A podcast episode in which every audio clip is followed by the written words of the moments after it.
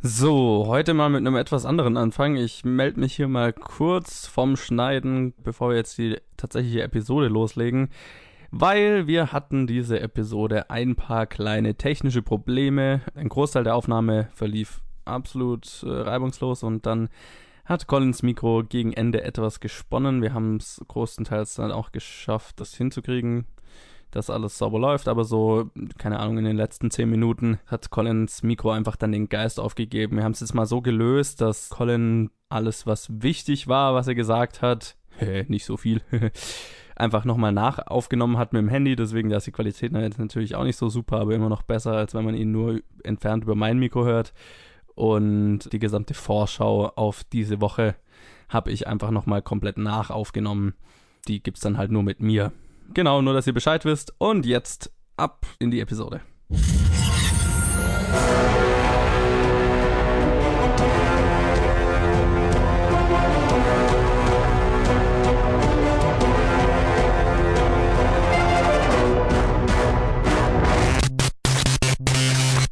Ja, herzlich willkommen zu einer etwas übermüdeten Episode von Planet Film Geek, dem Podcast für alle Filmgeeks und die, die es werden wollen.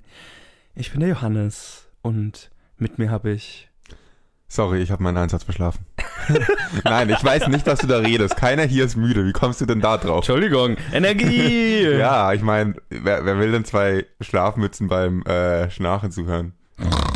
naja, gut, also vielleicht ist der eine oder andere Film etwas zum Einschlafen gewesen, aber jetzt bin ich wach und voller Energie und... Das freut mich. Das ist doch 100% die Wahrheit. Ich bin halbwegs voller Energie, weil du hast mir Cider mitgebracht und nichts macht mich wacher als ein gutes Cider. Colin, das kannst du gerne jede Woche tun. Nachdem ich da und deinen Cider wegtrinke. Gut, dass du ich nicht gesagt hast, welche, welche, Marke. Man muss hier vielleicht erwähnen, das ist nicht Strongbow. Wir haben wirklich keinen Vertrag mit denen. Und das sollte Shit, keine wir haben die Marke gewechselt. Werden. Und das sollte keine Schleichwerbung werden von Johannes. das fühlt sich gut an. Hey, will uns irgendwer sponsern, so am besten eine Cider-Firma, dann könnten wir am Anfang immer erwähnen, dass wir gerade noch ein kühles was auch immer trinken. dann können wir immer anfangen, wie wir die Flasche aufmachen, so und dann so Einschenkgeräusch, gluck, gluck, gluck, gluck, Trinkgeräusch und dann ah. Balmer, Strongbow, ich warte auf eure Angebote. Genau. Also ihr habt ja offensichtlich gerade gehört, wir haben kreative Ideen. Mhm. Unsere Stimmen eignen sich perfekt für ein erfrischendes Okay, wir sollten das lassen. Wie war deine Woche? Lass uns über Filme reden. Ich glaube, das können wir besser. Meine Woche war voll. Ich habe es außer den Filmen, die wir sehen mussten, habe ich es nur noch geschafft, eine Doku anzuschauen. Aber die war umso spannender, nämlich auf Netflix habe ich Get Me Roger Stone angeschaut. Und wer amerikanische Politik mehr verstehen will und verstehen will, warum sie so oder warum gerade amerikanische Wahlkämpfe und ja, der Umgang unter Politikern in den USA so feindselig ist und so keine Ahnung, so unter der Gürtellinie und so immer auf Angriff und so. Also immer gut gegen böse und alles ist ein Skandal, was die Gegenseite macht und so weiter. Wer, wer wissen will, woher das alles kommt. Es kommt hauptsächlich von einer einzigen Person, nämlich Roger Stone. Und der ist auch der, der Trumps Wahlkampf gelenkt hat, größtenteils, und dafür gesorgt hat, dass äh, Trump Präsident wurde. Mit seiner Art Politik zu machen. Und das ist eine sehr, sehr verstörende Doku wo, du, wo ich mir hinterher gedacht habe, gut, jetzt muss ich irgendwas äh, Lustiges anschauen äh, oder irgendwas, was harmlos ist, weil gerade mein Glaube in die Menschheit ziemlich erschüttert wurde. Und dann habe ich weiter Unbreakable Kimmy Schmidt geschaut. Ähm, warum schaust du eine Doku über amerikanische Politik und bist danach überrascht, dass es frustrierend und deprimierend ist? Weil es mich fasziniert. Du bist ein komischer Mensch. Deswegen schaue ich auch Horrorfilme. Was hast du diese Woche so gesehen? Meine Woche war auch recht voll. Ich habe nicht so viel gesehen. Ich habe äh, gesehen, was wir sehen mussten. Und habe ich sonst was gesehen? Huh. Jetzt komme ich gerade durcheinander. Habe ich das letzte Woche schon gesehen oder das diese Woche? Ich glaube, das habe ich letzte Woche schon gesehen. Ich habe nicht viel gesehen. okay. Ich aber hab... ich habe gesehen, dass es einen neuen Trailer gibt, den oh. ich sehen wollte, aber nicht gesehen habe, weil ich keine Zeit hatte. Welchen meinst du damit? Black Panther. Ah, den Teaser. Ja. Genau, ja, den habe ich gesehen. Und bevor ich ihn mir jetzt anschaue, was meinst du? Dann schaue ich ihn mir jetzt kurz an, weil ich davor keine Zeit hatte. Ist ja, okay? vielleicht sollte der Marvel, größere Marvel-Fan von uns beiden sich den anschauen und bewerten. Und nicht derjenige, der schon wieder glaubt, das Gleiche nochmal zu sehen. Das ist interessant, dass wir beide dieselbe Meinung haben, aber immer auf unterschiedliche Franchises bezogen. Ziemlich. huh. Fascinating. Ja, das ist ein Teaser. Mai, ich verstehe, woher deine Kritik kommt mit, du hast das Gefühl, ähm, das schon ganz oft gesehen zu haben. Dann muss ich dich aber was fragen. Wie ist es möglich, dass du es bei diesem Teaser hast, aber bei allen Wonder Woman Trailern zum Beispiel nicht das Gefühl hast, genau dasselbe schon gesehen zu haben? Weil Wonder Woman total frisch aussieht. Das finde ich überhaupt nicht. Bei mir geht es immer nach der Ästhetik und diese Marvel-Ästhetik, ich finde die ganzen Marvel-Filme, vielleicht mit der Ausnahme von Guardians of the Galaxy noch, schauen alle gleich aus. Und haben Ja, die gleiche Ästhetik, den gleichen Look, die gleiche Story. Wie- Ich, ich habe ja schon mal gesagt, ich habe kein Problem, wenn es die gleiche Story hat, wenn sie irgendwie frisch ist. Ich, bin- ich, fall, ich bin da eher anfällig für die gleiche Ästhetik. Aber so, wenn ich das Gefühl habe, ich habe die Bilder und die Action-Szenen und alles schon mal gesehen. Und so ging es mir da. so geht's mir bei Wonder Woman. Muss ich ehrlich sagen. aber wir werden über Wonder Woman nachher noch mehr reden. ja, Gut. gut, aber dann können wir ja pünktlich früh mit dem Podcast loslegen. Jo. Auf geht's. Willst So. du wieder würfeln? Nein. Ja. so viel Spaß das letzte Woche gemacht hat. Ja, spricht eigentlich nichts dagegen, außer dass es chaotisch ist und dass ich unsere Ordnung mag. Wir fangen auf jeden Fall an mit den News. Wuhu. Äh, ich sollte echt mal ins Konzept schauen. Ja. So, äh, ich habe extra eine News für dich drin, aber welche das ist, verraten wir gleich danach. Cue the music. Und wir fangen an mit neuen Wonder Woman News, alten Wonder Woman News. Letzte Woche hatten wir drüber geredet, dass Wonder Woman Regisseurin Patty Jenkins bereits für das Sequel unter Vertrag sei. Das scheint nicht richtig gewesen sei, äh, zu sein, denn in einem neuen Bericht von The Hollywood Reporter, von dem auch der Originalbericht stammt, dass Patty Jenkins schon unterschrieben habe, äh, wird nun berichtet, dass Jenkins nur für einen Film unterschrieben hatte. Es bestehe zwar ein beidseitiges Interesse, bei Teil 2 wieder zusammenzuarbeiten, also zwischen Patty Jenkins und Warner Brothers, aber unterschrieben sei noch nichts. Unsere erste so richtige News ist, dass Sean Colette Sarah, Sarah also ich habe den Namen ja schon bei unserem The Shallows Review immer zerbombt, er wird einen Waco-Film machen oder einen Film mit dem Namen Waco. Der Film erzählt die Geschichte der berühmten 51-tägigen Belagerung der Branch Davidians-Sekte durch das FBI im Jahr 1993. Als das FBI erfolglos versuchte, das Gelände der Sekte zu stürmen, befahl der Anführer seinen Anhängern, das Gebäude anzuzünden, was 76 Todesopfer zur Folge hatte.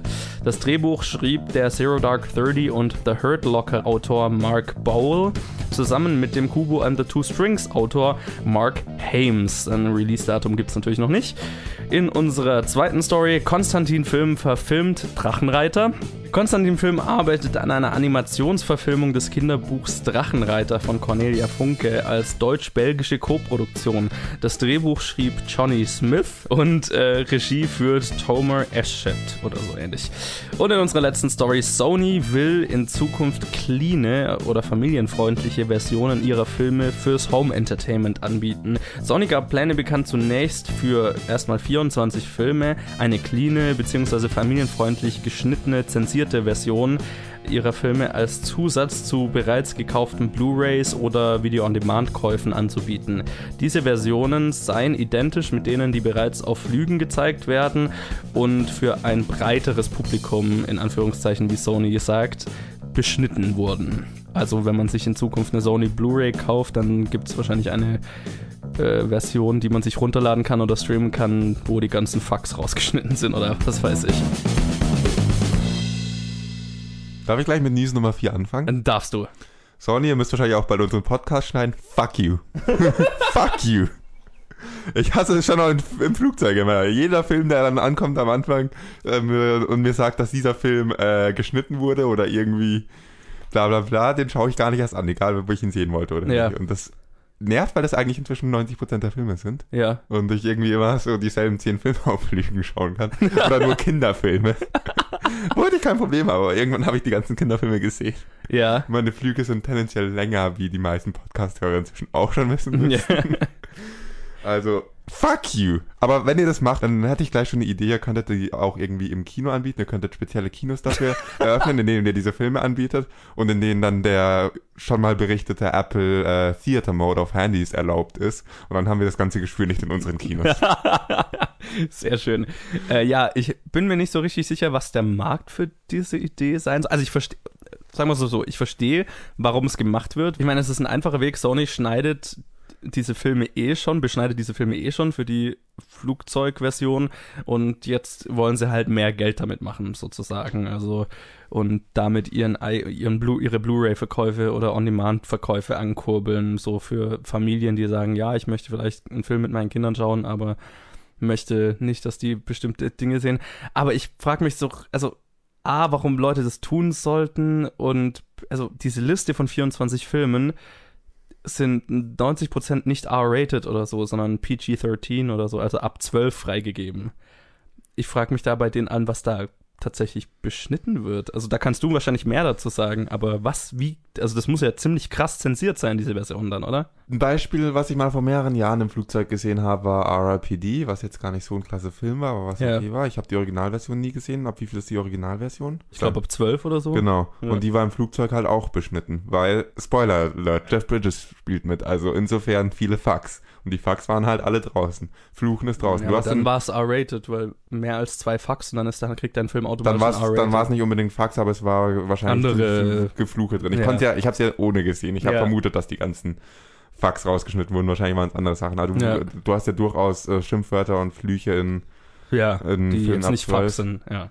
Außerdem glaube ich, dass das eher eine internationale Idee ist du merkst es ja schon anhand von USA, was da ab 18 ist, was hier dann plötzlich ab 6 ist. Ja. Oder was hier ab 18 ist, was in den USA plötzlich ab 6 ist. Das ist da also einfach in den USA ist Nacktheit ja. viel, viel strenger. Und Fuck viel strenger, aber man darf jemandem das Gehirn rausschießen und das, darf, das Gehirn darf auf die Kamera fliegen und das ist immer noch ab 6. Übertrieben genau. gesagt. Und hier ist es genau andersrum. Also Nacktheit ist überhaupt kein Problem, ja. aber Gewalt ist viel stärker beschränkt. Ja, jetzt und jetzt erweitere das mal auf eine ganze globale Welt mit ganz vielen unterschiedlichen Kulturen, die haben alle ja. und, und da findest du einfach irgendwie irgendwann, je mehr Geld du in allen möglichen Ländern schaffen willst, umso mehr machst du einfach einen kleinsten gemeinsamen Nenner. Was ich wirtschaftlich gesehen und verstehen kann, aber was ich nicht unterstütze. Andere Märkte dafür, ähm, Schulen, nicht unbedingt mhm. Schulen, öffentliche Einrichtungen, die mit äh, im Endeffekt Horte, Kinderbetreuung oder yeah. Jugendbetreuungsstätten und so weiter. Solche Sachen. Ja, verstehe. Und was du sagst, ist wahrscheinlich der größte Markt, Familien die mit ihren Kindern Filme schauen wollen. Vielleicht auch einen Film anschauen wollen, der jetzt irgendwie mal, wo die Kinder noch nicht alt genug sind. Ja, aber, aber warum schaue ich den dann mit meinen Kindern an? Das wäre so meine naja, Frage. weil du dann eine Version hast, für die sie alt genug sind. Ja, aber wenn ich irgendwie nur zwei Warum, also ich als Filmfan denke mir dann, warum will ich meinen Kindern die schlechtere Version eines Films zeigen, wenn ich einfach warten kann, bis sie alt genug sind? Und schau den Film lieber alleine. Frag meine Eltern, die mich als Kind im Flugzeug immer Age haben schauen lassen, als ich ganz klein war. Also da war ich richtig klein, aber mir dann immer die Augen zugehalten haben, als die Säbelzahntiger das Dorf überfallen haben. Ich meine, ich, ich war auch ein sehr empfindliches Kind, so ist nicht. Also ich verstehe schon, dass. Also ich will es auch nicht machen. Ich unterstütze es auch nicht, aber es gibt, äh, es gibt einen Markt dafür. Aber ja. egal, wir reden da schon viel zu lange drüber. Es gibt interessantere News. Das ist richtig. Äh, Patty Jenkins, okay, ich bin überrascht, Mai. Okay, da, da, möchte ich kurz was dazu sagen. Ja. A, ist es ungewöhnlich, dass ein Regisseur nur für einen Film unter Vertrag genommen wird. Sta äh, Standard wäre eigentlich, dass jemand einfach gleich ne, für, das, für zwei Filme unter Vertrag genommen wird und wenn man mit der Arbeit beim ersten Film unzufrieden ist, dann zahlt man sie aus für den zweiten Film sozusagen. Weil was Warner Brothers jetzt blüht, ist viel teurer. weil, weil jetzt, die müssen quasi Patty Jenkins alles zahlen, was sie jetzt will. Oder einen anderen Regisseur nehmen. Und das machen sie nicht. Patty Jenkins äh, sitzt an einem gewaltigen Hebel gegenüber Warner Brothers und die werden sie für das Sequel unter, unter Vertrag nehmen, ohne Frage. Das heißt, Patty Jenkins hat hoffentlich die Dollarzeichen in den Augen und das hat sie, also ich habe den Film noch nicht gesehen, aber ich gehe mal davon aus, das hat sie verdient. Deswegen äh, gut für sie. Ziemlich dämlich von Warner Brothers. Mai. So, es ist einfach schön, dass das eigentlich nicht mein Problem ist. Erstens das, gut für Patty Jenkins. Ja. So, jetzt musst du mir erklären, was du mit, äh, warum du unbedingt Drachenreiter, diese News. Ach, ich wäre jetzt weiter nochmal der Reihe nach durchgegangen. Aber ich kann auch okay. Drachenreiter vorziehen. Naja, also, vielleicht kennen einige von euch das Buch, vielleicht nicht. Ich habe es in der Kindheit, in meiner Kindheit wahrscheinlich, keine Ahnung wie oft gelesen. Sehr oft. Das war so im Alter von, was, was werde ich da gewesen sein? Grundschule, zweite, dritte Klasse, so acht ist man da oder sowas. Ja. Ja, war das so mein Lieblingsbuch, das ich so irgendwie mehrmals äh, hintereinander gelesen habe direkt und total davon geschwärmt habe. Es war ein nettes Buch. Ich erinnere mich, ich habe dann überlegt, an was ich mich eigentlich noch erinnere. Und es geht irgendwie um Drachen. Holy shit. Was? Ich habe gerade bemerkt, weil das Bild, das in dem Presse-Release ja, das hat in der Presse-E-Mail drin war, hat mir überhaupt nichts nee. gesagt. Ich habe jetzt gerade das Buch gegoogelt. Ich habe dieses Buch auch rauf und runter gelesen als Kind. Wundert mich nicht. What the fuck? Also, Verstehst du jetzt, warum ich es drin haben wollte? Ich erinnere mich an quasi nichts. Ich erinnere mich, es gab ein Homunculus. War das das Buch? Es gab einen Homunculus, kleinen Viech da. Ja, genau, genau, es gab einen Homunculus. Es kam auch mal ein Basilisk vor. Das Ja. war aber nur irgendwie ein ähm, Exkurs. Es gab einen Drachen und es gab dann irgendwie noch so einen goldenen Drachen, der, Spoiler Alert, böse war. Vielleicht. Ja. Willkommen zu Colin und Johannes erleben ihre Kindheit erneut. Ich habe dieses Buch auf jeden Fall ziemlich gefeiert. Es gab auch noch irgendwie so, ach, keine Ahnung. Es war auf jeden Fall ein geiles Buch für Kinder. An alle Eltern da draußen, das Buch kann ich an eure Kinder weiterempfehlen. Und ansonsten, ähm, ja, ob das jetzt irgendwie als deutsch-belgische äh, Produktion gemacht werden muss und ich große Hoffnung in einen guten Film habe, nein, ehrlich gesagt nicht. naja, ich meine, das wird Aber- wegen finanziellen ja. gemacht. Ja. Also da würde ich jetzt erstmal nichts reinlesen in die deutsch-belgische Co-Produktion, aber Naja, also was cool gewesen wäre, wenn irgendwie Pixar sagt, wir machen einen Film draus. gut. äh, ja, ich meine, das ist immer noch ein deutsches Buch, also. Ja, ja, nee, alles klar. Alles gut. Insofern, ich freue mich, dass der Film verfilmt wird und ich bin zwar nicht der optimistischste, was deutsche Animationsfilme angeht, aber ich habe einfach ganz viel Hoffnung, dass dieser Film gut wird und mich nicht enttäuschen wird. und vielleicht kann ich mich nach dem Film auch wieder an die Story äh, erinnern. Hoffentlich. Also sind wir mal gespannt. Ich erinnere mich an das Buch null, aber also kaum. Deswegen, Ich weiß noch, dass ich es richtig gut fand. Der Rest ist mir egal. Die Handlung kann ich so daran erinnere ich mich auch noch. Gut, dann lass uns noch über die letzte News reden. Ich finde es saugeil, dass es da endlich einen Film drüber gibt, über dieses Ereignis, weil mich faszinieren Sekten und Kulte wahnsinnig.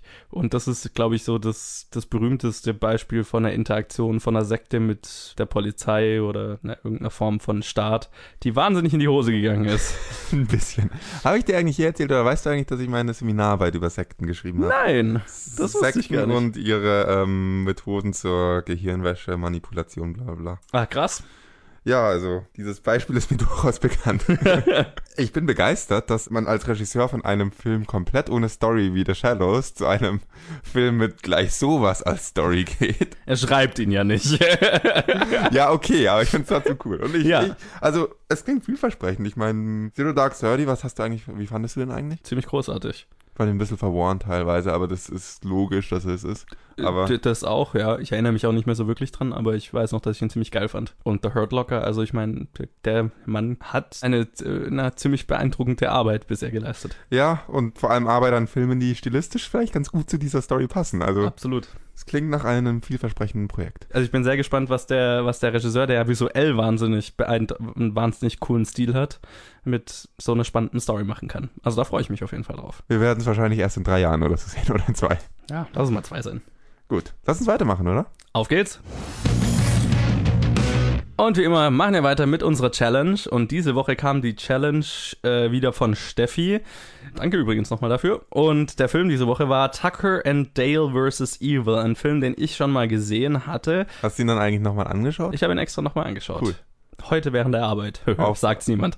Ähm, Du hast aber hart gearbeitet. Ich habe heute sehr hart gearbeitet, nicht. Also der Film ist unter der Regie von Eli Craig, der außer diesem Film keinen anderen wirklichen, keinen, keinen anderen Film gemacht hat bisher. Also äh, keinen anderen Kinofilm zumindest. Also er hat den Zombieland TV-Film oder TV-Serie oder was das immer sein sollte, hat er Regie gemacht. Aber sonst äh, nicht wirklich was bisher. Und der Film ist ja jetzt auch schon, naja, sieben Jahre her. Aber er hat einen Film, der heißt Little Evil in Postproduktion gerade. Ja, und die äh, Schauspieler im Film sind Tyler Labine und Alan Tudyk. Die spielen zwei Hillbillies, die in einen Konflikt mit einer Gruppe Teenager geraten, nachdem diese die beiden für Mörder halten. Also so dieses klassische Hillbilly-Mörder-Klischee. Und es ist eine Horrorkomödie und ja, die spielt halt sehr mit diesem, mit den Horror-Klischees und den Horror-Tropes. Also es ist halt äh, wirklich eine Parodie von äh, dem typischen, ich nenne es jetzt einfach mal Cabin in the Woods Film. Genau, ein typischer Slasher-Film, wo äh, lauter gut aussehende Teenager äh, im College-Studenten. in, College-Studenten in den Wald fahren, Drogen nehmen, Sex haben und dann von irgendwelchen Hinterwäldlern ermordet werden. ich glaube, du hast gerade zu viel versprochen. Ich glaube, in diesem Film hat niemand Sex. Oder? Stimmt, aber Menschen sind nackt. Oder zumindest das in, nicht. in Unterwäsche. Okay, das. aber er spielt auf jeden Fall mit allen Horror-Klischees, die man sich so vorstellen kann. Aber eigentlich ist es eine Story und das feiere ich so an dem Film über Missverständnisse. Der Film ist nämlich aus der Sicht nicht von den Teenagers, sondern von den zwei Hillbillies, ähm, die eigentlich nichts anderes wollen, als die haben halt gerade eine äh, so, ein so ein, naja, baufälliges, äh, baufällige Hütte im Wald gekauft, wollen sich da ein schönes Ferienhaus einrichten und da sind campen halt diese Teenager in der Nähe und die wollen eigentlich nur freundlich sein und helfen. Und alle Handlungen, die die zwei äh, halt machen gegenüber den Teenagern, werden von denen missverstanden, als äh, dass die zwei halt Hinterwäldler, Mörder, Hillbilly-Mörder sind. Und eigentlich sorgen die Teenager dann die ganze Zeit selber dafür, dass sie sterben. Okay, irgendwo muss ich jetzt mal dich unterbrechen und mal ein paar Sachen klarstellen, die vielleicht ganz dezent falsch rüberkommen. Es ist nicht in erster Linie ein Film über Kommunikation und Missverständnisse. Es ist ein Trash-Film, der eine sehr konstruierte Story hat, um unglaublich viel komödisches, äh, um unglaublich lustig zu sein. Ja. Und wie du es gerade dargestellt hast, klang das nach einer tiefgründigen Story, die man zwar darin auch sehen kann und erkennen kann, aber eigentlich soll es hauptsächlich witzig sein Ja. und bleibt sehr krass an der Oberfläche. Also nur damit jetzt richtig, nicht, ja. nur damit man jetzt nicht mit irgendwelchen ähm, sozialpädagogischen Erwartungen diesen Film anschaut und sich dann äh, enttäuscht fühlt. Es ist ein Trash-Film, das muss jedem bewusst sein. Aber halt absichtlich. Also Ja. es ist diese Form von. Genau. Ja. Und es ist ein richtig guter Film, fand ich. Also Yes. ich fand ihn, ich habe mich so amüsiert. Ich habe mich seit langem nicht mehr über einen Film so gut amüsiert. Jawohl. Das war, das war einfach nur herrlich. Das hätte ich nicht mal gedacht, aber gut. so, das ist, Du, keine Ahnung, das hätte ich jetzt nicht in deinen Geschmacksbereich Das ist- eingeordnet. ich fühle mich ein bisschen beleidigt gerade. Weiß ich ja nicht. Ich meine, es geht viel darum, dass Teenager blutig sterben. Also, Ja, Ahnung. aber statt das ernst zu nehmen, soll das witzig sein. Und Ja, ist auch absolut, Witzig. absolut.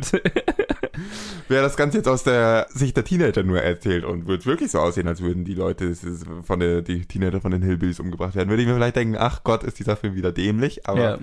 Ich mag das Genre, das äh, parodiert nicht, das gebe ich auch offen zu, aber dieser Film war richtig witzig. wie simpel er diese Sachen konstruiert. Also Ja. man sieht eine, man kann den Trailer anschauen, da sieht man, wie es das Ganze konstruiert. Aber ich finde, an die, die jetzt angehalten haben, den Trailer angeschaut haben und sich dann gedacht haben, oh Gott, schaut dieser Film bescheuert aus, der ist mir zu doof. Er ist nicht so doof, wie es im Trailer rüberkommt. Er ist ein gutes Stück intelligenter. Ja. Und der Humor ist auch relativ intelligent in diesem Film, muss man dazu sagen. Ja, äh, der, der Humor ist intelligent und ich finde schon, dass der Film so auch was zu sagen hat über eben Missverständnisse und Dinge nicht der Oberfläche nach beurteilen oder was weiß ich. Ich meine, der Film macht jetzt nichts, um da wirklich tiefgründig drüber zu reden, aber der Film thematisiert es auch ganz offensichtlich so. Ja, aber ich glaube, er nimmt es eher als eine gute Prämisse, um Witze drüber zu machen, Absolut. nämlich einen Typen, einen äh, Hillbilly mit einer Sense auf eine Gruppe Teenager zugehen lassen können und mit einer, der dann versucht, mit einem Mädel zu flirten. Was total dämlich ist, aber Immer lachen und was da sagt er? ja. dieser Film ist, also ich fand das wirklich super, ich habe mich herrlich amüsiert. Also ich meine, das ist, fällt so ein bisschen in die Kategorie Cabin in the Woods. Ich fand Cabin in the Woods hat es noch ein bisschen eine Spur geiler gemacht und eine Spur intelligenter, so dieses Verarsche von Horror-Klischees oder sowas. Aber äh, Tucker and Dale vs. Evil ist eine sehr geile Version davon und das liegt vor allem, finde ich, an, den, an der Performance auch von den zwei Hillbillies. Also ich bin ein großer Fa- Fan von Alan Tudyk und auch der andere, den hatte ich jetzt, Tyler Labine, den hatte ich jetzt nicht so auf dem Schirm. Aber die beiden zusammen funktionieren unfassbar gut. Und man kauft sie irgendwie sowohl als, als diese liebenswerten Kumpels, die halt nichts anderes wollen als Bier trinken und äh, eine schöne Hütte für sich, also eine in Anführungszeichen schöne Hütte für sich haben. Aber man würde auch Angst vor ihnen haben. Und das finde ich das Geile. Man äh, versteht im Film, finde ich, die ganze Zeit beide Seiten. Also Ja. man immer, immer wenn die Teenager Angst vor denen haben, versteht man, warum die, warum die Teenager Angst vor denen haben. So. Ja, das machen sie, das ma macht der Film auch echt intelligent, dadurch, dass er immer wieder nicht nur von den Hillbillies erzählt, sondern auch von der Sicht der Teenager. Eine schöne, in, eine schöne Szene dafür ist eine, in der ähm, Tucker war's? Nee, Dale Tucker. Scheiße. Es war Tucker. Der anfängt irgendwie halt mit einer Motorsäge zu arbeiten Ja. und dann aus Versehen in einen Bienendings reinsägt, worauf sie natürlich alle angreifen und er dann um das Haus rum rennt mit einer Motorsäge, die an ist. und genau, also du siehst, wie diese Motorsäge da aufs Bienennest zugeht und dann äh, Schnitt und du hast die Teenager, wie sie gerade planen, wie sie da in dieses Haus reinkommen. Und dann rennt jemand mit einer Motorsäge auf sie zu. Ich würde auch weglaufen. Ich würde vielleicht schauen, wohin ich laufe und nicht beim Laufen selber sterben. Spoiler Alert, aber, ja. aber naja. Einerseits versteht man beide Seiten, andererseits muss man dazu sagen, es gibt viele Szenen, wo man gut darüber, großzügig darüber hinwegsehen muss, wie blöd jeder Beteiligte und wie eigenständig jeder Beteiligte und natürlich. kurzsichtig sein muss, dass dieser Film funktioniert, aber das macht man sehr gerne dafür, Ja, und, und, und das Lustige ist ja, dass man zwei Hillbillies beobachtet, die offensichtlich nicht die intelligentesten sind und die College Kids sind halt auch alle bekifft und eigentlich nicht so intelligent, also ne, das sind Ja. halt dumme Teenager. Das heißt, du beobachtest sowieso zwei Gruppen von un unintelligenten Menschen dabei, wie sie diesen Konflikt eskalieren.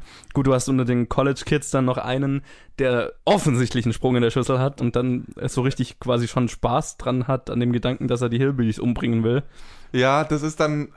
Es führt auch dazu, dass der Film dann irgendwann eine sehr abgedrehte Richtung einschlägt, was ich aber auch nicht schlimm fand. Ja, fand ich jetzt nicht schlimm.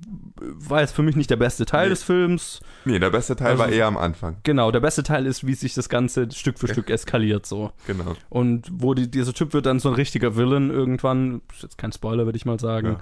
Und ja, das, das war ein ganz nettes Ende dann, aber das Geilste waren halt diese, ganze, diese ganzen Missverständnisse. Ich finde, ich feiere ja am allermeisten, glaube ich, die Szene, wo das Mädel, das die beiden gerettet haben, aus Sicht der Teenager gekidnappt haben, wo die äh, Dale hilft, ein Plumpsklo, glaube ich, auszuheben. Ja. Und dann die Teenager das beobachten und sagen, oh mein Gott, er lässt ihr eigenes Grab schaufeln.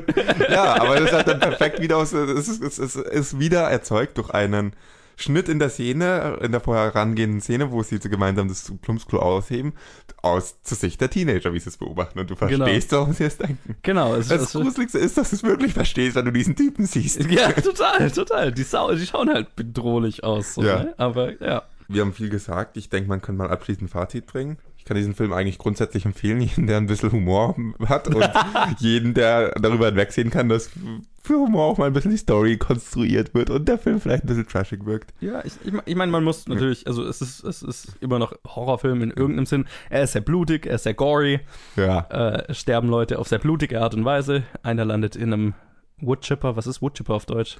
Ein Holz, äh, Holz. zerkleinerer, äh, Holz, äh, Häcksler. Hm. Das könnte so einfach sein. Ja.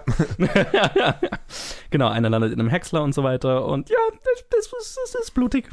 Der ist total blutig. Ich würde aber jetzt noch abschließend ein bisschen kritisieren wollen, weil wir den Film jetzt so dermaßen äh, eigentlich in den Himmel gelobt haben. Ich möchte klarstellen, dass es kein Meisterwerk ist. Also es ist ein Nein. guter, durchaus amüsanter Film. Er hat eine wahnsinnig witzige Prämisse, aber er könnte mehr rausholen aus dieser Prämisse. Also es ist kein Film, bei dem man durchgehend lacht und danach sich die ganze Zeit denkt, oh Gott, sowas Lustiges habe ich schon lange nicht gesehen. Aber es ist ein wirklich, wirklich amüsanter, witziger Film. Ja, es ist ein Film, der auf einer einzigen Prämisse Ja. aufbaut, auf einem Witz eigentlich und diesen Witz zu, sagen wir mal, 80 Prozent sehr, sehr gut durchzieht und immer wieder frisch und lustig macht, aber es ist immer der gleiche Witz. Und äh, ja, und Ja. äh, das Ende ist dann so ein bisschen ja, konstruiert und, Es gibt auch ein paar Passagen, dezent unglaubwürdig, te- tendiert er immer mal wieder dazu, aber alles in allem ist es einfach, er ist nicht mal 90 Minuten lang, also es ist ein wo 84 Minuten. kurzer, Ja. unterhaltsamer Spaß. Ja, aber es gibt auch Passagen, wo ihr ein paar Minuten einfach nichts zu lachen habt, weil der Film es einfach da nicht schafft, lustig genug zu sein. Es ist kein perfekter Film. Ich habe ihn jetzt ziemlich gelobt. Ich muss wieder meine Rolle in diesem Podcast, muss ich mich dran erinnern. Man hätte sehr viel mehr aus dieser Prämisse meiner Meinung nach rausholen können. Aber das kann man bei so vielen Filmen und das, man sollte diesen Film trotzdem gesehen haben, weil er einfach wirklich amüsant und gut ist. Ja, und ich kann es nur noch mal erwähnen, eine Perfektion dieses Genres, dieses äh, ein Horrorfilm zu sein, aber gleichzeitig eine Verarsche von Horrorfilmen zu sein. Äh, Ein Film, der das perfektioniert ist Cabin in the Woods. Also, und weil ich gerade erfahren habe, dass du den noch nie gesehen hast, bitte ich unsere Community mal ganz fest darum, den irgendwie als Challenge einzureichen. okay, lassen wir das. Schauen wir lieber, was wir als nächstes anschauen, oder? Jo. Was gibt's denn? Ja, und die nächste Challenge kommt von Andy oder Andy, wie auch immer man dich ausspricht, ähm, hat uns auf Facebook geschrieben und uns zwei Filme aufgegeben. Das ist mal übersichtlich. Und wir machen Man on the Moon oder Der Mondmann auf Deutsch, ein Film mit Jim Carrey. Das ist alles, was ich darüber weiß. Also beziehungsweise, also An- äh, Jim Carrey spielt irgendeinen Comedian Andy Kaufman. Weiß jetzt nicht, ob es ein Biopic ist oder. Eine Challenge von Andy, in der der Protagonist Andy heißt. Soll uns das irgendwas sagen? Okay. Ich weiß jetzt nicht, inwiefern das äh, beabsichtigt ist, aber gut. Wir werden sehen. Genau. Also Jim Carrey spielt einen Comedian, das macht irgendwie Sinn. Hey Johannes, du könntest auch mal so tun, als würdest du einen Podcast machen. Das Aber äh, könnte ich tun. Wäre wahrscheinlich nicht so gut drin. Aber gut, ähm, genau, also Man of the Moon, nächste Woche. Man of the Moon? What the Man fuck? on the Moon. Man on the Moon, der Mondmann, nächste Woche in der Challenge. Lass uns weitermachen. Woohoo.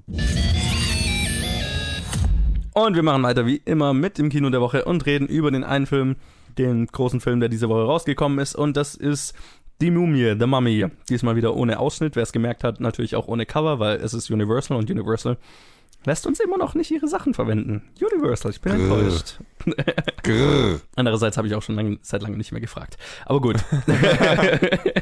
Naja, von mir steht noch eine Anfrage aus, auf die sie einfach nicht antworten. Insofern. Okay, gut. Sie mögen uns einfach nicht. Universal mag uns nicht. Gut, schauen wir mal, ob wir den Film mögen. Der ist auf jeden Fall unter der Regie von Alex Kurtzman und ist dessen Regiedebüt. Der war so, also der ist, hat eine ziemliche Karriere als Autor hingelegt, äh, ist einer von J.J. Abrams Stammkollaborateuren und so weiter. Und im Film spielen mit Tom Cruise, Sophia Butella, Russell Crowe und Annabelle Wallace in die Hauptrollen.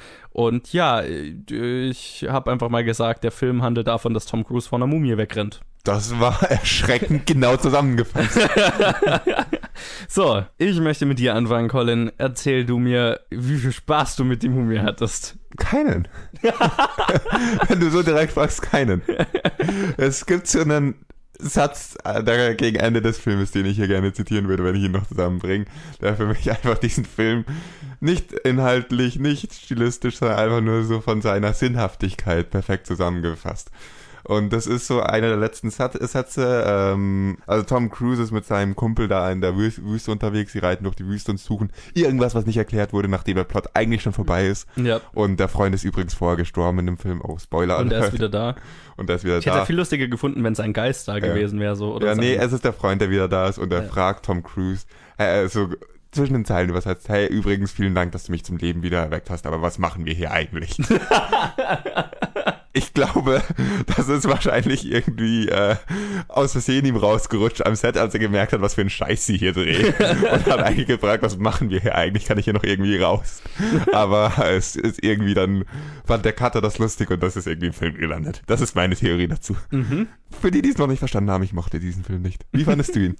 Ja, ich kann mich dir leider nur anschließen. Ich, ich, ich fand es ja beeindruckend. Also der Film beginnt mit dem Universal-Logo und dann dreht sich das Universal-Logo um und es erscheint das fette neue Logo zu Universals Monster Cinematic Universe, Dark Universe. Oh, das habe ich verpasst. Ach, da bist du bist zu spät gekommen, Wollte oder ich was? dann auch noch sagen. Ist mir gerade wieder eingefallen. Ich bin zu spät zu diesem Film gekommen und ich habe vergessen, dass ich zu spät dran war. Ich habe am Ende des Films nicht mehr gewusst, dass ich den Anfang verpasst habe. Okay, also der Film beginnt mit dem Universal-Logo und dann dreht sich die Weltkugel um, also auf die dunkle Seite sozusagen. Dann Erscheint schön Dark Universe. Und da habe ich mir schon gedacht, oh oh, weil, also ich, ich finde, das ist ein bisschen verfrüht, so zu sagen, hey, das ist unser neues Universum und ihr habt den Film noch nicht mal gesehen, aber wir glauben einfach mal, dass ihr den Film, dass der Film erfolgreich genug ist, dass wir dieses Universum machen. Also das, das, das da bin ich, äh, das ist für mich genau das gleiche wie zu sagen, bevor der Film rausgekommen ist, wir machen sieben Sequels. Ja, aber das ist inzwischen ein ziemlicher Trend, sowas zu machen. Und deswegen wundert es mich nicht. Ja, äh, das Logo war cool, aber ja, der ganze Film für mich war so ein Mischmasch aus drei unterschiedlichen Filmen und keiner davon war so richtig gut und hat so richtig funktioniert. Na, eigentlich vier unterschiedliche Filme.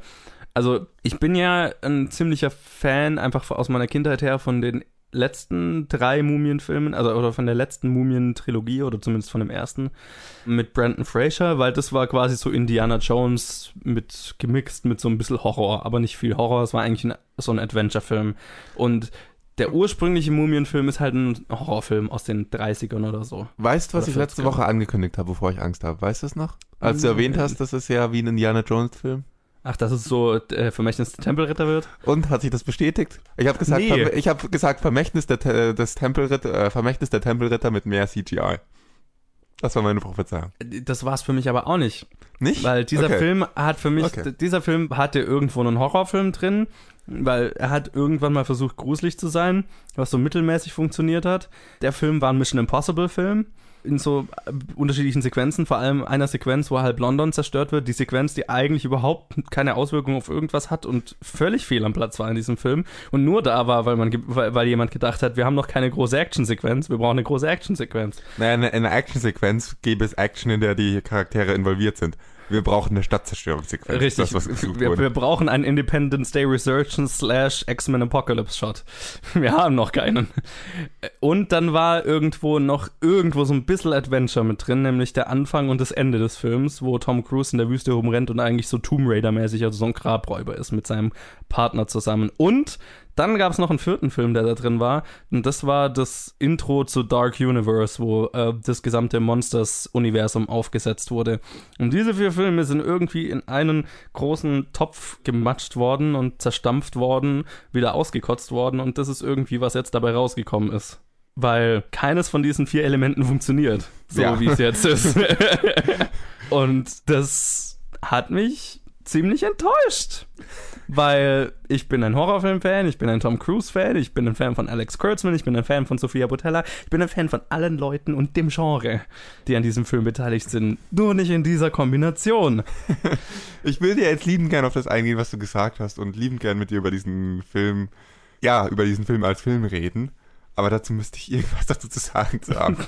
ich habe irgendwann während diesem Film, habe ich mir gedacht, okay, ich muss jetzt aufs Klo. Wann wäre denn ein geschickter Zeitpunkt aufs Klo zu gehen? Jetzt. Ohne dass ich bemerke, ohne dass, äh, an dem ich möglichst wenig vom Film verpasse. Und da ist mir aufgefallen, in welchem Film ich sitze und bin, ich bin einfach gegangen.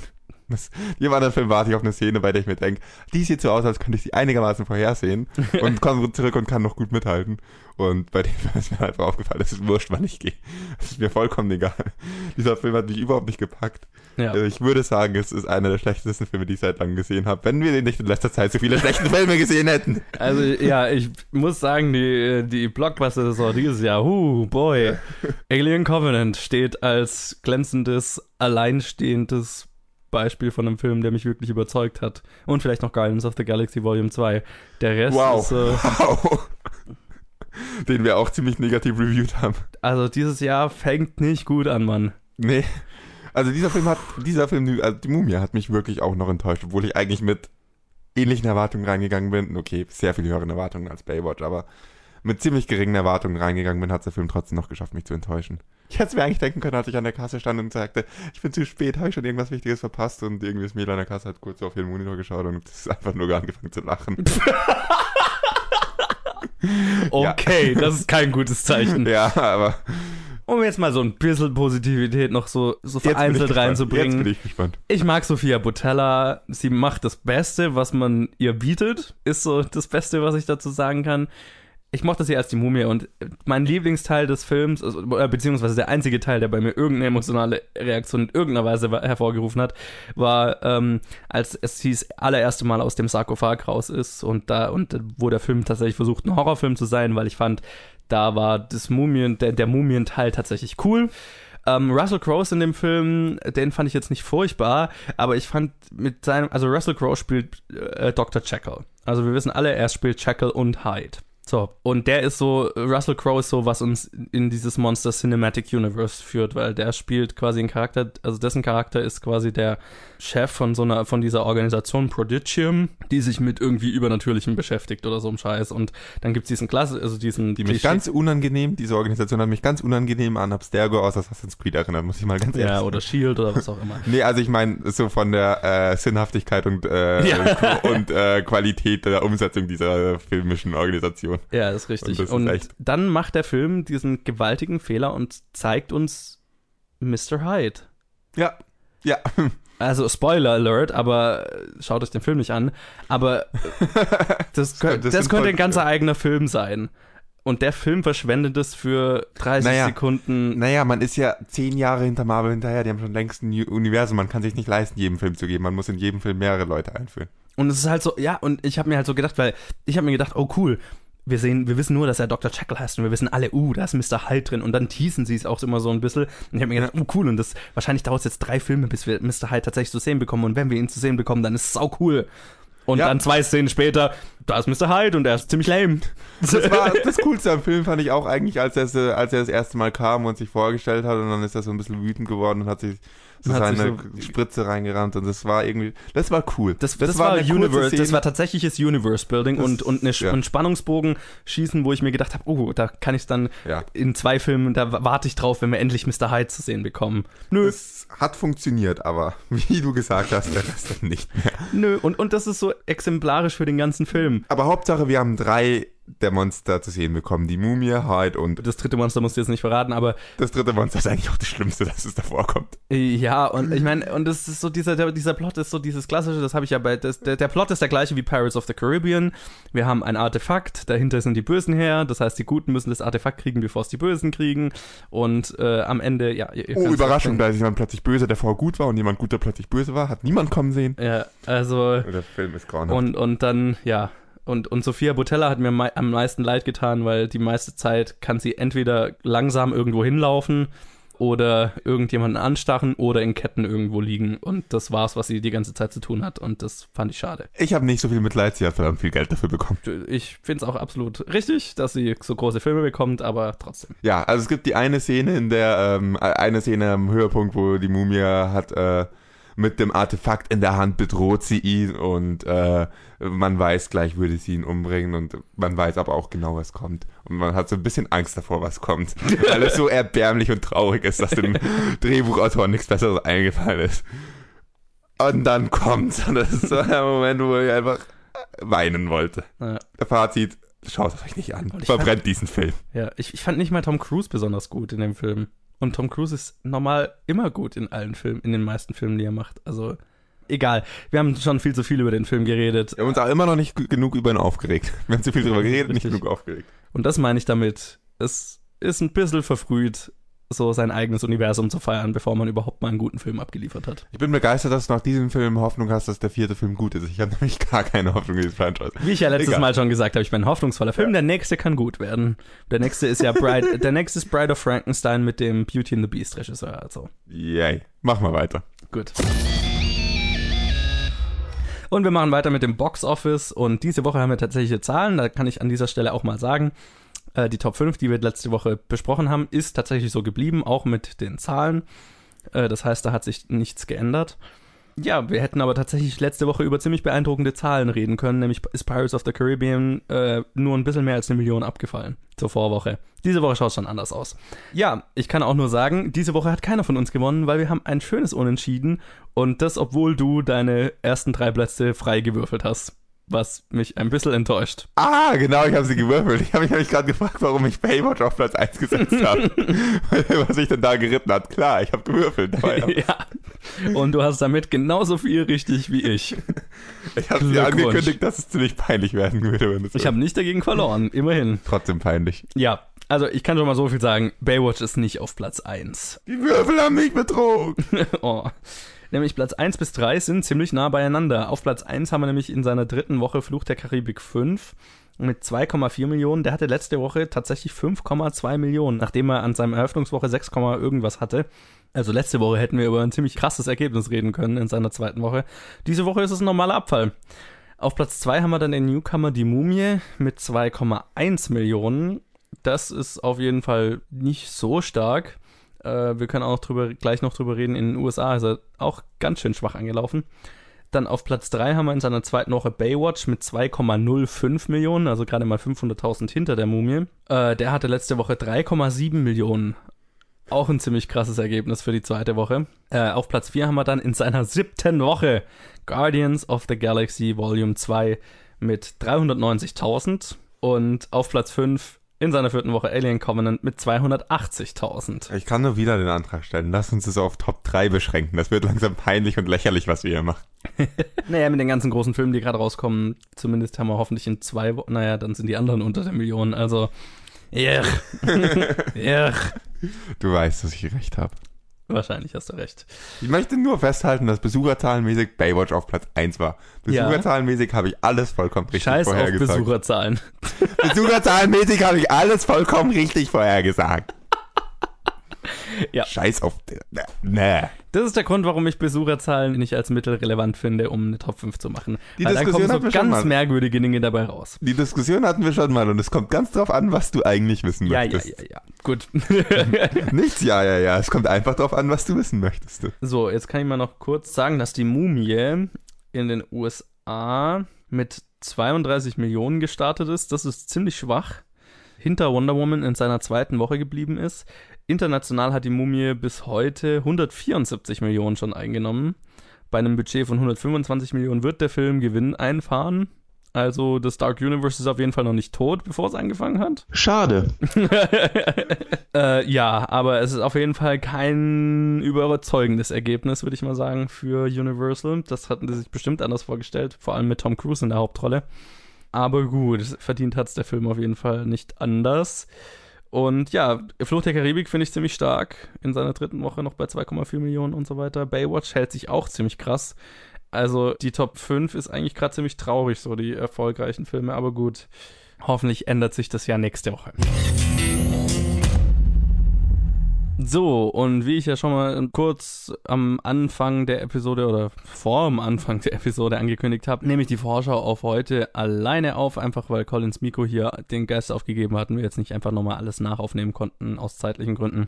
Deswegen müsst ihr da jetzt einfach mal mit mir Vorlieb nehmen. Ich mache das Ganze auch kurz und schmerzlos. Diese Woche kommen einige Filme raus, aber ein großer, der ganz, ganz wichtig ist, zumindest für mich. Und Colin hat jetzt keine Chance, was anderes zu sagen, was ich gut finde. Ich werde natürlich gleich nochmal drauf zu sprechen kommen. Aber mal kurz, es kommt einmal raus Mädels Trip, der heißt auf Englisch Snatch. Das ist eine Komödie von Jonathan Levine mit Amy Schumer und Goldie Hawn. Die läuft tatsächlich in einigen Kinos. Ähm, wir haben jetzt aber einfach mal beschlossen, die nicht direkt zu besprechen, wenn sie keiner von uns zufällig noch sieht, was wahrscheinlich nicht passieren wird. Einfach weil wir eh schon zwei Filme haben, die wir dann besprechen und ja, keiner von uns jetzt große Lust hatte, den zu schauen. Deswegen wird der mal ausgeklammert. Der Film, den wir aber tatsächlich besprechen werden, der läuft zwar nur in sehr wenigen Kinos, soweit ich gesehen habe, aber es ist einer, den ich eben schon gesehen habe, nämlich The Balco Experiment. Den habe ich gesehen auf dem Fantasy Filmfest und ähm, deswegen werde ich auch auf jeden Fall kurz über den reden nächste Woche. Äh, der ist nämlich von James Gunn geschrieben, ist ein Horrorfilm und handelt von einer Gruppe von Mitarbeitern der Belco Corporation, die arbeiten alle in irgendeinem südamerikanischen Land als Amerikaner für ihr Unternehmen und eines Tages, als sie alle im Gebäude sind, wird das Gebäude abgeriegelt und eine Stimme teilt ihnen über Lautsprecher mit, dass sie jetzt anfangen müssen, sich gegenseitig umzubringen, sonst tötet die Stimme wahllos Leute und so. Also es ist so ein psychisches, ziemlich krankes psychisches Experiment und so weiter. Ähm, genau, da werde ich auf jeden Fall drüber reden. Außerdem kommt noch raus Loving von Jeff Nichols. Jeff Nichols hatten wir schon mal, als wir Take Shelter in der Challenge hatten. Der war der Regisseur davon und das ist auch, auch ein ziemlich interessanter Film, weil der handelt von einer Beziehung zwischen einem weißen Mann und einer afroamerikanischen Frau in, ich weiß jetzt gar nicht mehr, zu welcher Zeit genau das spielt, aber auf jeden Fall zu einer Zeit in den USA, als in der Gegend auf jeden Fall Ehe zwischen Menschen unter, von unterschiedlichen Rassen sozusagen verboten war, auch vom Gesetz her. Und äh, das ist eine wahre Geschichte, also sehr interessant. Und dann kommt noch raus All Eyes on Me. Das ist das Biopic zu dem Rapper Tupac von Benny Boom mit Demetrius Ship Jr. als Tupac. Und der hat auch eine ganz schön interessante Geschichte und es ist eine äh, interessante Geschichte, auch eine, die sich für Film gut eignet. Also auch ein sehr interessanter kleinerer Film, den, ja, den ich tatsächlich auch versuchen werde zu schauen, aber da weiß ich noch nicht wirklich, wie der läuft. Deswegen keine Versprechungen, dass wir den auf jeden Fall besprechen werden. Aber was er auf jeden Fall von den kleineren kriegt, ist The Belko Experiment. So, jetzt aber zu dem großen Film, der rauskommt, nämlich Wonder Woman.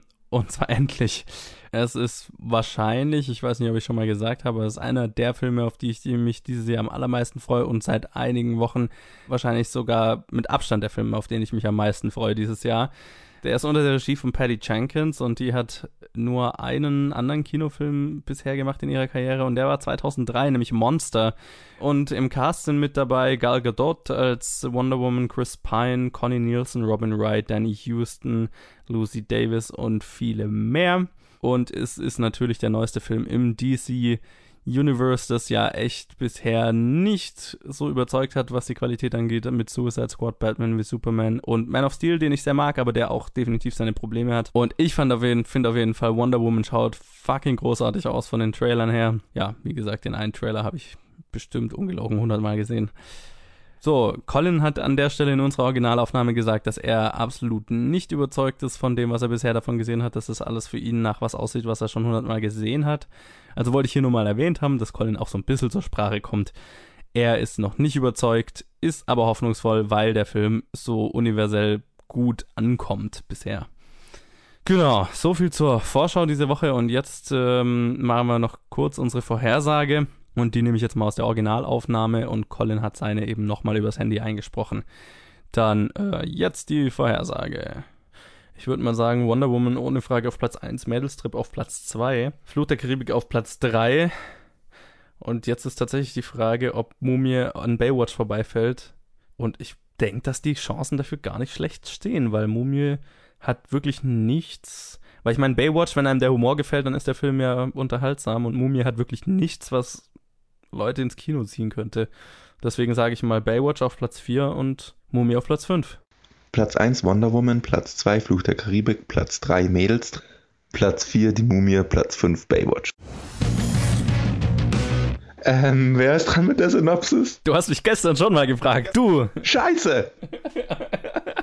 Ja, für alles, die es äh, noch nicht erraten haben, wir machen die Bad Movie Synopsis. Das ist unser Rausschmeißesegment und es ist ein Spiel, bei dem einer dem anderen einen Film so schlecht wie möglich zusammenfassen muss und der hat dann drei Minuten Zeit, den zu erraten und darf dabei Ja-Nein-Fragen stellen. Und Colin ist wie immer völlig unvorbereitet und versucht gerade panisch irgend, sich irgendwas aus den Fingern zu saugen. Hey, Einspruch. Panisch bin ich nicht. Ich mache das doch immer so. Ich bin jetzt die Ruhe selbst. Gut, äh, ich schaue so lange den Wonder Woman Trailer nochmal. Also, ich fange an, die Zeit zu stoppen, sobald ich fertig bin mit der Synopsis. Yes. Ein schlechter Vater wird wahnsinnig nicht nur, weil er mit einer Diva zusammenarbeiten muss. Ich habe gerade an The Shining gedacht, aber der arbeitet mit niemandem zusammen. Äh, gut. Äh, ist der Film nach 2000 rausgekommen? Ja. Nach 2010? Ja. Haben wir ihn reviewed? Nein. Äh, okay, ist es ein Animationsfilm? Nein. Äh, ein Superheldenfilm? Nee. Ein Actionfilm? Nein. Ein Drama? Ja. Ähm, ein schlechter Vater. Äh, spielt er in den USA? Ja. Okay. Muss mit einer Diva zusammenarbeiten. Ist die Schauspielerin? Nö. Irgendein künstlerischer Beruf oder so? Ja. Ist es eine Frau? Nö. Ein Mann? Ja. Okay. Ähm, Aber bevor du dich daran jetzt aufhängst, er ist Schauspieler. Also Schauspieler, nicht Schauspielerin. ach, Schauspieler. Ah, okay. verstehe, verstehe. Okay, ein schlechter Vater ist der. äh, Gut, hat der. Also der ist Schauspieler. Geht es da um Theater? Ja. Okay. Ein schlechter Vater wird wahnsinnig. Also ist der schlechte Vater Regisseur Ja. von einem Theaterstück. Ja. Und der Schauspieler ist unter ihm. Äh, ja. Okay. Und der wird wahnsinnig. Ähm, dieser Wahnsinn, äh, drückt er sich, wird er irgendwie, also ist das so ein lustiges Wahnsinnig? Äh, Wird er gewalttätig oder sowas? Nein. Okay. Theater. Hm, mir fällt die ganze Zeit nur Birdman ein, aber das ist es natürlich nicht. Ähm, hat er irgendwelche Oscars gewonnen? Ja. Ich habe das Gefühl, ich müsste schon längst draufkommen. Was zur Hölle? Zwei Minuten sind vorbei. Hat der Schauspieler, haben die, hat der Schauspieler Oscars gewonnen? Oder technische? Dann hat, hat irgendein Schauspieler dafür einen Oscar gewonnen. Nö. Ein Regie-Oscar? Ja. Fuck, ich, ich kenne die letzten Regie-Oscars doch alle. Nach 2010 rausgekommen. Ja. Ich werde mich gleich so beißen. Äh, Noch zehn Sekunden. hm. ich, ich, ich komme nicht drauf. So, die Zeit wäre jetzt aus. Darf ich mal fragen, warum es nicht Birdman sein kann? Da geht's. Oh, der ist der Regisseur von dem Teil. Es ist Birdman. Du bist eigentlich nach einer Minute und 20 Sekunden draufgekommen. Gratuliere. Okay, ach, scheiße. Ja, okay. Ja, ich, ich hab, ich hab, ich, ich, ich hatte völlig vergessen, dass der auch der Regisseur von dem Ding ist. Ja, und die Diva ist Dingens, John Cusicks Charakter. Edward Norton. Äh, Edward Norton. Ja, ich verwechsel die beiden immer, die sehen ähnlich aus. Ähm, ich verbuche das mal als Erfolg in meinem Buch. Naja, ein Erfolg ist es nicht, aber ich bin trotzdem begeistert, wie schnell du fast draufgekommen wärst. ja, okay. Weil ich habe es diesmal eigentlich nicht sonderlich einfach gemacht. Jedenfalls hatte ich das so eingeschätzt. Nö, ist richtig. Okay, gut, lass uns schnell weitermachen. So, damit geht auch die 51. Episode von Planet Film Geek zu Ende. Ich hoffe, ihr hattet Spaß und hört auch nächste Woche wieder zu. Äh, warum vergesse ich gerade mein Outro immer? Ja, genau. Wenn es euch gefallen hat, dann lasst uns doch mal einen Daumen hoch ein Like, ein Review, hoffentlich fünf Sterne und so weiter, egal auf welcher Plattform ihr uns gerade hört. Das hilft uns auf jeden Fall weiter und empfehlt uns einem Freund oder fünf oder zehn oder 50, ihr wisst Bescheid. Dann helft ihr uns zu wachsen, das wäre fantastisch. Und genau, wenn ihr uns Challenges geben wollt, Bad Movie Synopsis, Kritik oder Lob, wer weiß, dann könnt ihr das auf Facebook und Twitter tun, jeweils unter Planet Film Geek und dann, Colin, würde ich mal sagen, nächste Woche haben wir unser tatsächlich unser tatsächliches Einjahresjubiläum. Wir werden wahrscheinlich nichts Besonderes machen, außer dass wir einen hoffentlich sehr guten Film besprechen werden. Und du bist dran mit dem Verabschiedungszitat. Ja, ähm, gut, dass ich mal wieder nichts vorbereitet habe und äh, jetzt kein Zitat habe was mache ich hier eigentlich? Auf jeden Fall habe ich das Gefühl, dass ich hier ganz treu nach einem Motto lebe, das wir aus ein, zwei, drei, vielleicht auch sieben Spider-Man-Filmen schon gehört haben. With a great podcast comes no responsibility.